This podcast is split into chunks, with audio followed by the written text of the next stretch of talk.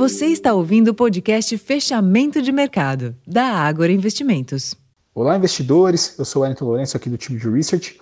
E a sessão desta quinta-feira foi de comportamentos mistos no interior.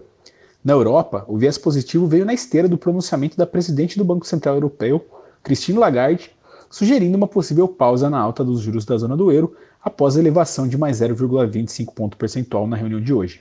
Enquanto em Nova York, a tendência positiva perdurou durante a manhã, mesmo diante da leitura do PIB do segundo trimestre, com crescimento de 2,4% acima do esperado, bem como as encomendas de bens duráveis aumentaram o tri triplo do esperado em junho e o número de pedidos de seguro-desemprego veio menor do que projetado, em uma combinação de dados que corroboram a visão de um Fed ainda distante do fim do combate à inflação, um dia depois da retomada no ciclo de aperto monetário.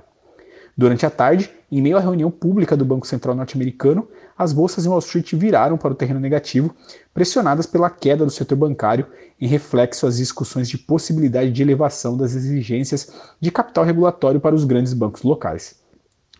Por aqui, o Ibovespa deu sinais de fraqueza durante toda a sessão, interrompendo a sequência positiva que se estendeu nas últimas cinco sessões. Assim, os dados do CAGED de junho, com a criação de 157 mil novos postos de trabalho praticamente em linha com as projeções, ficou em segundo plano, mesmo com a indicação de um mercado de trabalho ainda aquecido. Ao final da sessão, o Ibovespa era negociado aos 119.990 pontos, com queda de 2,1% e giro financeiro de quase 23 bilhões de reais.